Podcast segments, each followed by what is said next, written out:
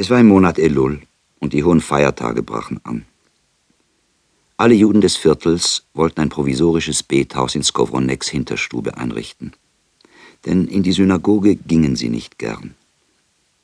Mendel, in deinem Zimmer wird man beten, sagte Skowronek. Was sagst du dazu? Man soll beten, erwiderte Mendel. Und er sah zu, wie sich die Juden versammelten, die großen gelben Wachskerzen anzündeten mit den überhängenden Dochtbüscheln. Er selbst half jedem Kaufmann die Rollläden herunterlassen und die Türen schließen. Er sah, wie sie alle die weißen Kittel überzogen, dass sie aussahen wie Leichen, die noch einmal auferstanden sind, um Gott zu loben. Sie zogen die Schuhe aus und standen in Socken. Sie fielen in die Knie und erhoben sich, die großen goldgelben Wachskerzen und die blütenweißen aus Stearin bogen sich und tropften auf die Gebetsmäntel heiße Tränen, die ihm nur verkrusteten. Die weißen Juden selbst bogen sich wie die Kerzen, und auch ihre Tränen fielen auf den Fußboden und vertrockneten. Aber Mendel Singer stand schwarz und stumm in seinem Alltagsgewand im Hintergrund in der Nähe der Tür und bewegte sich nicht. Seine Lippen waren verschlossen und sein Herz ein Stein. Der Gesang des Kolny Dreh erhob sich wie ein heißer Wind. Mendelsingers Lippen blieben verschlossen und sein Herz ein Stein. Schwarz und stumm, in seinem Alltagsgewand, hielt er sich im Hintergrund in der Nähe der Tür. Niemand beachtete ihn. Die Juden bemühten sich, ihn nicht zu sehen. Ein Fremder war er unter ihnen. Der und jener dachte an ihn und betete für ihn. Mendelsinger aber stand aufrecht an der Tür und war böse auf Gott. Sie beten alle, weil sie sich fürchten, dachte er. Ich aber fürchte mich nicht. Ich fürchte mich nicht. Nachdem alle gegangen waren, legte sich Mendelsinger auf sein hartes Sofa. Es war noch warm von den Körpern der Beter. Vierzig Kerzen brannten noch im Zimmer. Sie auszulöschen wagte er nicht. Sie ließen ihn nicht einschlafen. So lag er wach die ganze Nacht. Er dachte sich Lästerungen sondergleichen aus.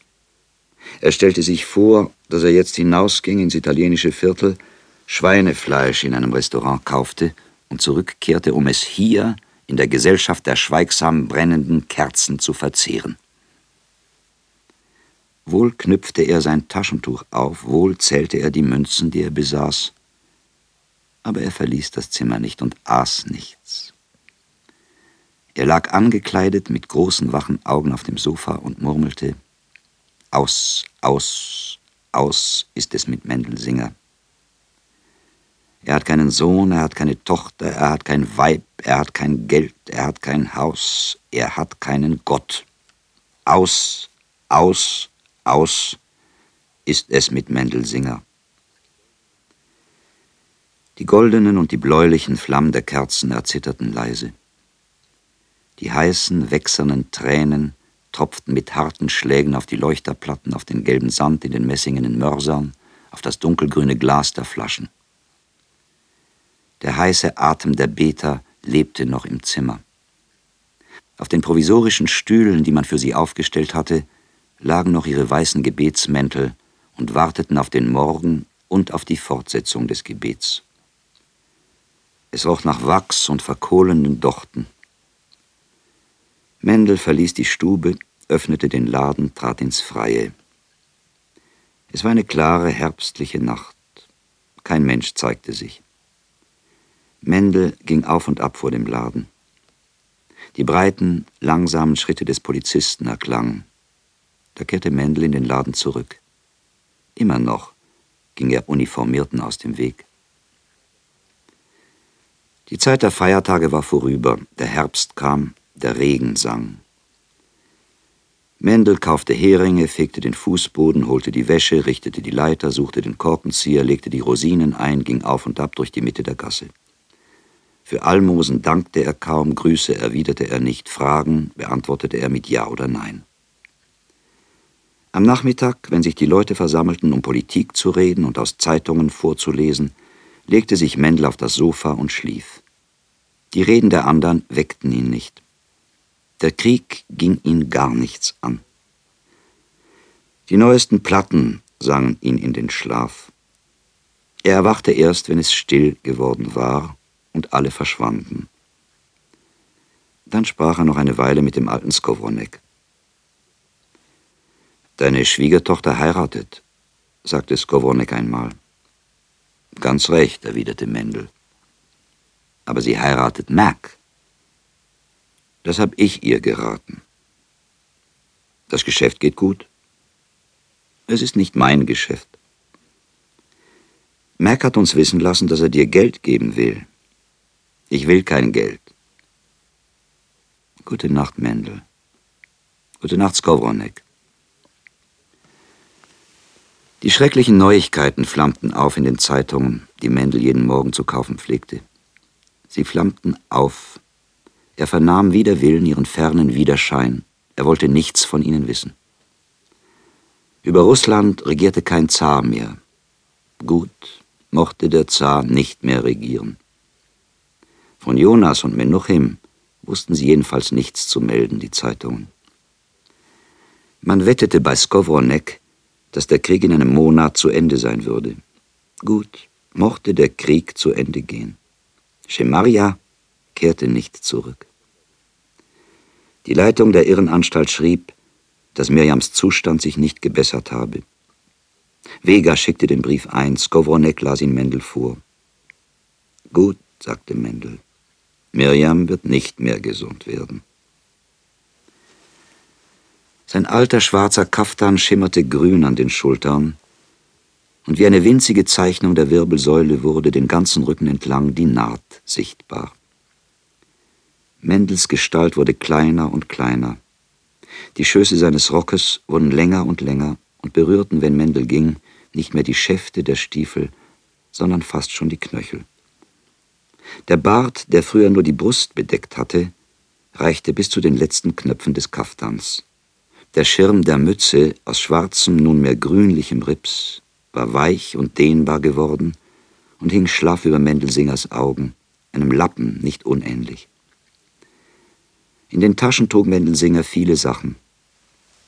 Päckchen, um die man ihn geschickt hatte, Zeitungen, verschiedene Werkzeuge, mit denen er die schadhaften Gegenstände bei Skowronex reparierte, Knäuel bunter Bindfäden, Packpapier und Brot. Diese Gewichte beugten den Rücken Mendels noch tiefer. Und weil die rechte Tasche gewöhnlich schwerer war als die linke, zog sie auch die rechte Schulter des Alten hinunter. Also ging er schief und gekrümmt durch die Gasse. Ein baufälliger Mensch, die Knie geknickt und mit schlurfenden Sohlen. Die Neuigkeiten der Welt und die Wochentage und Feste der anderen rollten an ihm vorbei wie Wagen an einem alten, abseitigen Haus. Eines Tages war der Krieg wirklich zu Ende. Das Viertel war leer. Die Menschen waren fortgegangen, die Friedensfeiern zu sehen und die Heimkehr der Regimenter. Viele hatten Mendel aufgetragen, auf die Häuser zu achten. Er ging von einer Wohnung zur anderen, prüfte die Klinken und Schlösser und kehrte heim in den Laden. Aus einer unermesslichen Ferne glaubte er das festliche Gedröhn der freudigen Welt zu hören, das Knallen der Feuerwerke und das Gelächter zehntausender Menschen. Ein kleiner, stiller Friede kam über ihn. Seine Finger krauten den Bart, seine Lippen verzogen sich zu einem Lächeln, ja sogar ein winziges Kichern kam in kurzen Stößen aus seiner Kehle. Mendel wird sich auch ein Fest machen flüsterte er, und zum ersten Mal ging er an einen der braunen Grammophonkästen. Er hatte schon gesehen, wie man das Instrument aufdrehte. Eine Platte, eine Platte, sagte er. Heute Vormittag war ein heimgekehrter Soldat da gewesen und hatte ein halbes Dutzend Platten gebracht. Neue Lieder aus Europa. Mendel packte die oberste aus legte sie behutsam auf das Instrument, dachte eine Weile nach, um sich genau an die Hantierung zu erinnern, und setzte endlich die Nadel auf. Es räusperte sich der Apparat. Dann erklang das Lied. Es war Abend. Mendel stand im Finstern neben dem Grammophon und lauschte. Jeden Tag hatte er hier Lieder gehört, lustige und traurige, langsame und hurtige, dunkle und helle. Aber niemals war ein Lied wie dieses hier gewesen. Es rann wie ein kleines Wässerchen und murmelte sachte, wurde groß wie das Meer und rauschte. Die ganze Welt höre ich jetzt, dachte Mendel. Wie ist es möglich, dass die ganze Welt auf so einer kleinen Platte eingraviert ist? Als ich eine kleine silberne Flöte einmischte und von nun an die samtenen Geigen nicht mehr verließ und wie ein getreuer, schmaler Saum umrandete, begann Mendel zum ersten Mal seit langer Zeit zu weinen. Da war das Lied zu Ende. Er drehte es noch einmal auf und zum dritten Mal. Er sang es schließlich mit seiner heiseren Stimme nach und trommelte mit zagen Fingern auf das Gestell des Kastens. So traf ihn der heimkehrende Skowronek. Er stellte das Grammophon ab und sagte, Mendel, zünde die Lampe an. Was spielst du hier? Mendel zündete die Lampe an. Sieh nach, Skowronek, wie das Liedchen heißt. Das sind die neuen Platten, sagte Skowronek. Heute habe ich sie gekauft. Das Lied heißt, und Skowronek zog die Brille an, hielt die Platte unter die Lampe und las. Das Lied heißt Menuchims Lied. Mendel wurde plötzlich schwach. Er musste sich setzen. Er starrte auf die spiegelnde Platte in Skowroneks Händen. Ich weiß, woran du denkst, sagte Skowronek. Ja, antwortete Mendel. Skowronek drehte noch einmal die Kurbel. Ein schönes Lied, sagte Skowronek, legte den Kopf auf die linke Schulter und horchte. Allmählich füllte sich der Laden mit den verspäteten Nachbarn. Keiner sprach. Alle hörten das Lied und wiegten im Takt die Köpfe und sie hörten es sechzehnmal, bis sie es auswendig konnten. Mendel blieb allein im Laden. Er versperrte sorgfältig die Tür von innen, räumte das Schaufenster aus, begann sich auszuziehen. Jeden seiner Schritte begleitete das Lied. Während er einschlief, schien es ihm, dass sich die blaue und silberne Melodie mit dem kläglichen Wimmern verbinde, mit Menuchims, seines eigenen Menuchims, einzigem, längst nicht mehr gehörten Lied. Länger wurden die Tage. Die Morgen enthielten schon so viel Helligkeit, dass sie sogar durch den geschlossenen Rollladen in das fensterlose Hinterzimmer Mendels einbrechen konnten. Im April erwachte die Gasse eine gute Stunde früher.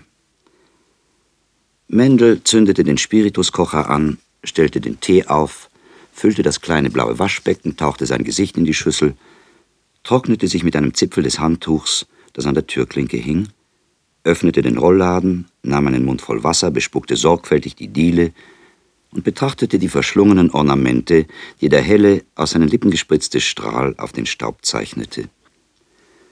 Schon zischte der Spirituskocher. Noch hatte es nicht einmal sechs geschlagen. Mendel trat vor die Tür.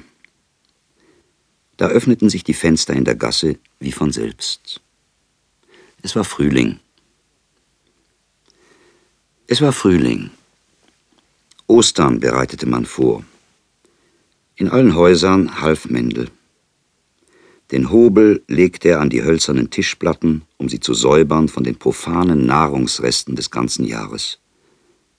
Die runden, zylinderförmigen Pakete, in denen das Osterbrot geschichtet lag, in karminrotem Papier, stellte er auf die weißen Fächer der Schaufenster, und die Weine aus Palästina befreite er von dem Spinngewebe, unter dem sie in den kühlen Kellern geruht hatten. Die Betten der Nachbarn nahm er auseinander und trug Stück um Stück in die Höfe, wo die linde Aprilsonne das Ungeziefer hervorlockte und der Vernichtung durch Benzin, Terpentin, Petroleum anheimgab. In rosa und himmelblaues Zierpapier schnitt er mit der Schere runde und winklige Löcher und Fransen und befestigte es mit Reißnägeln an den Küchengestellen als kunstvollen Belag für das Geschirr. Die Fässer und Bottiche füllte er mit heißem Wasser. Große eiserne Kugeln hielt er an hölzernen Stangen ins Herdfeuer, bis sie glühten. Dann tauchte er die Kugeln in die Bottiche und Fässer, das Wasser zischte, gereinigt waren die Gefäße, wie die Vorschrift es befahl. In riesengroßen Mörsern zerstampfte er die Osterbrote zu Mehl, schüttete es in saubere Säcke und umschnürte sie mit blauen Bändchen. All das hatte er einmal im eigenen Hause gemacht. Langsamer als in Amerika war dort der Frühling gekommen. Mendel erinnerte sich an den alternden grauen Schnee, der das hölzerne Pflaster des Bürgersteigs in Suchnow um diese Jahreszeit säumte, an die kristallenen Eiszapfen am Rande der Spundlöcher, an die plötzlichen sanften Regen, die in den Dachrinnen sangen, die ganze Nacht, an die fernen Donner, die hinter dem Föhrenwald dahinrollten, an den weißen Reif, der jeden hellblauen Morgen zärtlich bedeckte, an Menuchim, den Mirjam in eine geräumige Tonne gesteckt hatte, um ihn aus dem Wege zu räumen. Und an die Hoffnung, dass endlich, endlich in diesem Jahre der Messias kommen werde. Er kam nicht. Kommt nicht, dachte Mendel. Er wird nicht kommen. Andere mochten ihn erwarten. Mendel wartete nicht. Dennoch erschien Mendel seinen Freunden wie den Nachbarn in diesem Frühling verändert. Sie beobachteten manchmal, dass er ein Lied summte, und sie erhaschten ein sanftes Lächeln unter seinem weißen Bart. Er wird kindisch, er ist schon alt, sagte Groschel. Er hat alles vergessen, sagte Rottenberg. Es ist eine Freude vor dem Tod, meinte Menkes. Skowronek, der ihn am besten kannte, schwieg. Nur einmal, an einem Abend vor dem Schlafengehen, sagte er zu seiner Frau, Seitdem die neuen Platten gekommen sind, ist unser Mendel ein anderer Mensch. Ich ertappe ihn manchmal, wie er selbst ein Grammophon aufzieht. Was meinst du dazu? Ich meine dazu, erwiderte ungeduldig die Frau Skowronek, dass Mendel alt und kindisch wird und bald gar nicht zu gebrauchen. Sie war schon seit geraumer Zeit mit Mendel unzufrieden. Je älter er wurde, desto geringer wurde ihr Mitleid für ihn.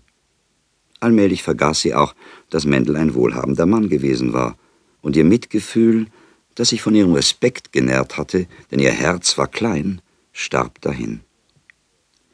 Sie nannte ihn auch nicht mehr wie am Anfang Mr. Singer, sondern einfach Mendel, wie bald alle Welt. Und hatte sie ihm früher Aufträge mit jener gewissen Zurückhaltung erteilt, die beweisen sollte, dass seine Folgsamkeit sie ehrte und beschämte zugleich, so fing sie jetzt an, ihn dermaßen ungeduldig zu befehligen, dass ihre Unzufriedenheit mit seinem Gehorsam schon von vornherein sichtbar wurde.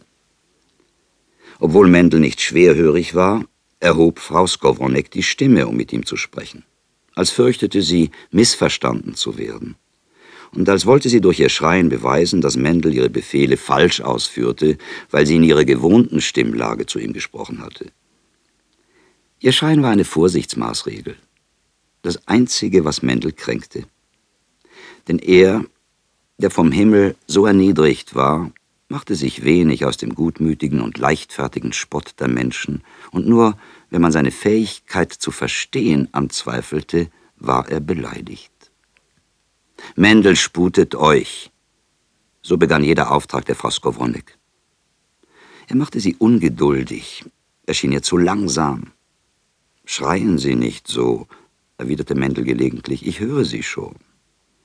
Aber Sie eilen sich nicht, Sie haben Zeit. Ich habe weniger Zeit als Sie, Frau Skowronek so wahr ich älter bin als Sie. Frau Skowronek, die den Nebensinn der Antwort und die Zurechtweisung nicht sofort begriff und sich nur verspottet wähnte, wendete sich sofort an den nächststehenden Menschen im Laden. Nun, was sagen Sie dazu? Er wird alt. Unser Mendel wird alt. Sie hätte ihm gerne noch ganz andere Eigenschaften nachgesagt, aber sie begnügte sich mit der Erwähnung des Alters, das sie für ein Laster hielt. Wenn Skowronek derlei Reden hörte, sagte er zu seiner Frau, Alt werden wir alle. Ich bin genauso alt wie Mendel, und du wirst auch nicht jünger. Du kannst ja eine Junge heiraten, sagte Frau Skowronek. Sie war glücklich, dass sie endlich einen gebrauchsfertigen Anlass zu einem ehelichen Zwist hatte. Und Mendel, der die Entwicklung dieser Streitigkeiten kannte und von vornherein begriff, dass sich der Zorn der Frau Skowronek schließlich gegen ihren Mann und seinen Freund entladen würde, zitterte um seine Freundschaft. Heute war Frau Skowronek aus einem besonderen Grund gegen Mendelsinger eingenommen. Stell dir vor, sagte sie zu ihrem Mann, seit einigen Tagen ist mein Hackmesser verschwunden. Ich kann schwören, dass Mendel es genommen hat. Frage ich ihn aber, so weiß er nichts davon. Er wird alt und älter, er ist wie ein Kind. In der Tat hatte Mendelsinger das Hackmesser der Frau Skowronek an sich genommen und versteckt. Er bereitete schon seit langem im Geheimen einen großen Plan vor, den letzten seines Lebens. Eines Abends glaubte er, ihn ausführen zu können. Er tat, als nickte er auf dem Sofa ein, während die Nachbarn sich bei Skowronek unterhielten. In Wirklichkeit aber schlief Mendel keineswegs. Er lauerte und lauschte mit geschlossenen Lidern, bis sich der letzte entfernt hatte. Dann zog er unter dem Kopfpolster des Sofas das Hackmesser hervor, steckte es unter den Kaftan und huschte in die abendliche Gasse. Die Laternen waren noch nicht entzündet. Aus manchen Fenstern drang schon gelbes Lampenlicht. Gegenüber dem Hause, in dem er mit Deborah gewohnt hatte, stellte sich Mendel auf und spähte nach den Fenstern seiner früheren Wohnung. Dort lebte jetzt das junge Ehepaar frisch. Unten hatte er seinen modernen Eiscremesalon eröffnet. Jetzt traten die jungen Leute aus dem Haus. Sie schlossen den Salon. Sie gingen ins Konzert. Sparsam waren sie. Geizig, konnte man sagen. Fleißig. Und Musik liebten sie. Der Vater des jungen Frisch hatte in Covenant eine Hochzeitskapelle dirigiert. Heute konzertierte ein philharmonisches Orchester, eben aus Europa gekommen. Frisch sprach schon seit Tagen davon. Nun gingen sie. Sie sahen Mendel nicht. Er schlich sich hinüber, trat ins Haus, tastete sich das altgewohnte Geländer empor und zog alle Schlüssel aus der Tasche. Er bekam sie von den Nachbarn, die ihm die Bewachung ihrer Wohnungen übertrugen, wenn sie ins Kino gingen. Ohne Mühe öffnete er die Tür. Er schob den Riegel vor, legte sich platt auf den Boden und begann, ein Dielenbrett nach dem anderen zu beklopfen. Es dauerte sehr lange. Er wurde müde, gönnte sich eine kleine Pause und arbeitete dann weiter. Endlich tönte es hohl. Just an der Stelle, an der einmal das Bett Deborahs gestanden war. Mendel entfernte den Schmutz aus den Fugen, lockerte das Brett mit dem Hackmesser an allen vier Rändern und stemmte es hoch. Er hatte sich nicht getäuscht. Er fand, was er suchte. Er ergriff das stark verknotete Taschentuch, barg es im Kaftan, legte das Brett wieder hin und entfernte sich lautlos. Niemand war im Treppenflur, kein Mensch hatte ihn gesehen. Früher als gewöhnlich sperrte er heute den Laden, ließ er die Rollbalken nieder. Er entzündete die große Hängelampe, den Rundbrenner und setzte sich in ihren Lichtkegel. Er entknotete das Taschentuch und zählte seinen Inhalt. 67 Dollar in Münzen und Papier hatte Deborah gespart. Es war viel, aber es genügte nicht und enttäuschte Mendel. Legte er seine eigenen Ersparnisse hinzu, die Almosen und kleinen Vergütungen für seine Arbeiten in den Häusern, so waren es genau 96 Dollar. Sie reichten nicht. Also noch ein paar Monate, flüsterte Mendel. Ich habe Zeit. Ja, er hatte Zeit. Ziemlich lange noch musste er leben. Vor ihm lag der große Ozean. Noch einmal musste er ihn überqueren. Das ganze große Meer wartete auf Mendel. Ganz Suchnow und Umgebung warten auf ihn. Die Kaserne, der Föhrenwald, die Frösche in den Sümpfen und die Grillen auf den Feldern. Ist Menuchim tot, so liegt er auf dem kleinen Friedhof und wartet. Auch Mendel wird sich hinlegen. In Zameschkins Gehöft wird er vorher eintreten, keine Angst mehr wird er vor den Hunden haben. Gebt ihm einen Wolf aus Suchnow und er fürchtet sich nicht. Ungeachtet der Käfer und der Würmer, der Laubfrösche und der Heuschrecken, wird Mendel imstande sein, sich auf die nackte Erde zu legen. Dröhnen werden die Kirchenglocken und ihn an das lauschende Licht in Menuchims törichten Augen erinnern. Mendel wird antworten, Heimgekehrt bin ich, lieber Sameschkin. Mögen andere durch die Welt wandern, meine Welten sind gestorben, zurückgekommen bin ich, um hier für ewig einzuschlafen. Die blaue Nacht ist über das Land gespannt, die Sterne glänzen, die Frösche quaken, die Grillen zirpen. Und drüben im finstern Wald singt jemand das Lied Menuchims. So schläft Mendel heute ein. In der Hand hält er das verknotete Taschentuch.